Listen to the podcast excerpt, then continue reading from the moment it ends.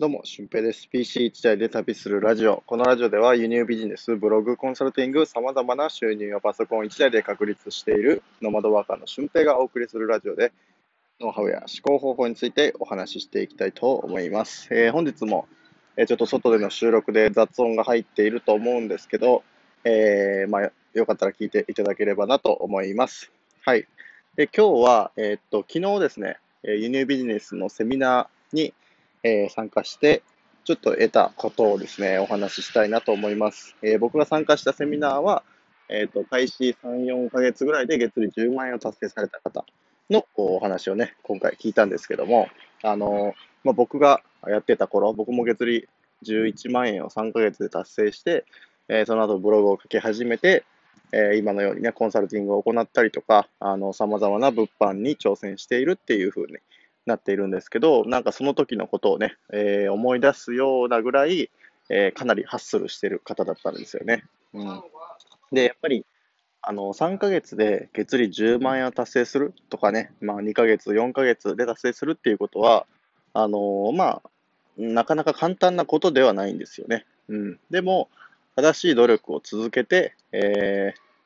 なんか間違った方法をしなければ、確実にできる方法だとも思ってるんですよ。うん、で、そのセミナーで話されてる方は、もう本当に3ヶ月間、ほぼ毎日、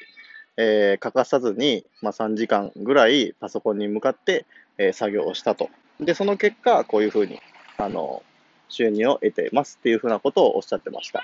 で、えー、輸入ビジネスだけじゃなくて、まあ、国内転売とか、あと株とかもやってるみたいで、まあ、それを合わせると副業収入だけで28万円ね、会社員をしてるんですけど、あのー、副業収入だけで28万円を、え、得たっていうふうに、えー、おっしゃってました。えちょっと風が強いんで聞こえてるかわからないんですけども。はい。まあ、これすごいですよね。普通に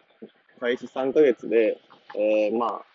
株とかはね、前からやってたと思うんですけど、副業だけの収入で、え28万円を得れたら、もうどんなに生活が変わるだろうとかね、あと、なんか今後の未来とか、今からの行動の仕方っていうのも変わってくると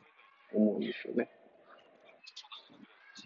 で、えー、まあ、そこで得たことというか、まあ、その行動量がやっぱり必要かなって思うんです。はい。まあ、ビジネス初心者の方、何かを始めて簡単に成功するっていうわけでは絶対ないと思うので、あのー、まあ、そこで、なんだろうな、初速のスピードをやっぱり上げてほしいなと思うのと、その濃度をうまくね、濃くしてほしいなと思います。はい。で、やっぱり僕のコンサル生の方でも、僕と密に連絡を取ってる方は、利益がどんどんどんどん出ていったり、で、逆に、あの、連絡が取れなくなってしまったりとか、えー、そういう方は、なかなか、あの、収入が上がってこないっていうふうなこともあるので、あの、やっぱり、努力量とか、あと、関わる量っていうのは、その収入に比例してくるのかなと僕自身思ってるんですよね。うん、だから、その経験を僕も持ってるので、あのここぞという時には、えー、頼れる人に頼ったりとか、あの自分で考えたりせずに、えー、頼ってる部分もあるし、何かね、仕事がなかったりとか、ビジネスのアイデアを得たいっていう時は、まあそういう方にね、聞いたりしてるんですよね。うん。まあそのための、あの、セミナーの参加でもありましたし、僕はそのビジネスを開始してまだ4ヶ月とかの方からまたやる気をもらって、これから頑張ろうかなって思っているんですよね。うん。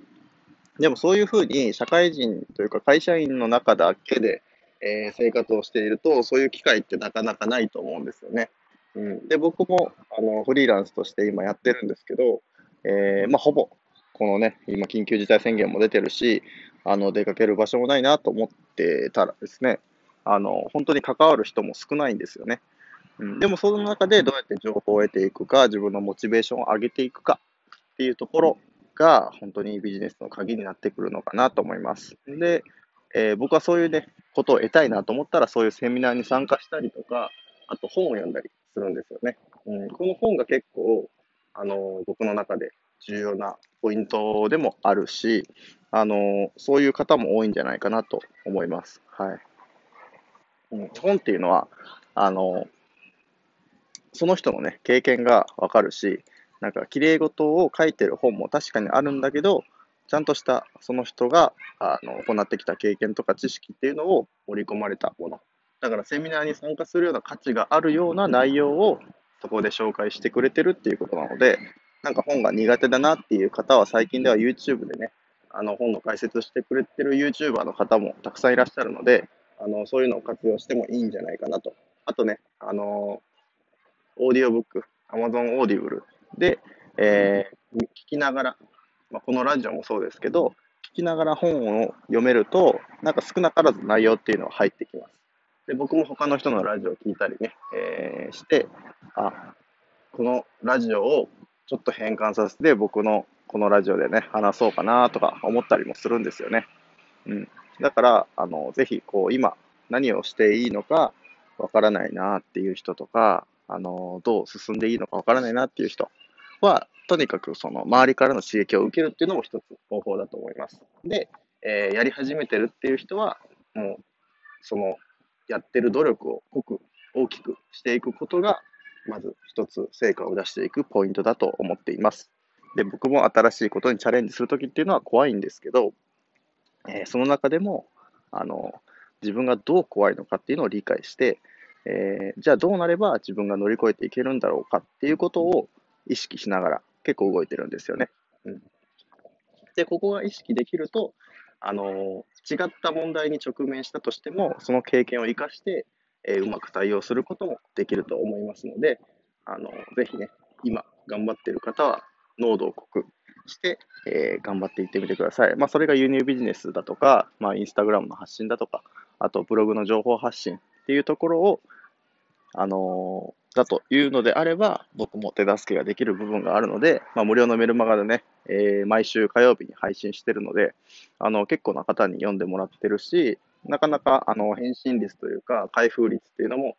高いブログになってますので、えー、ぜひご覧になってみてください。はい。まあ、LINE でね、気軽に、えー、っと、なんだ、なんか悩み相談とかも全然受け付けてますので、えー、よかったらしてみてください。はい。ということで、本日の配信は以上です。なんか最近外の配信が多くなってですね、まあ実はこれランニングのね、帰りに、えー、収録してるんですけど、うん、まあ今日午前中忙しかったんで、できてなかったということで、あの、慌てて収録しました。はい。なので、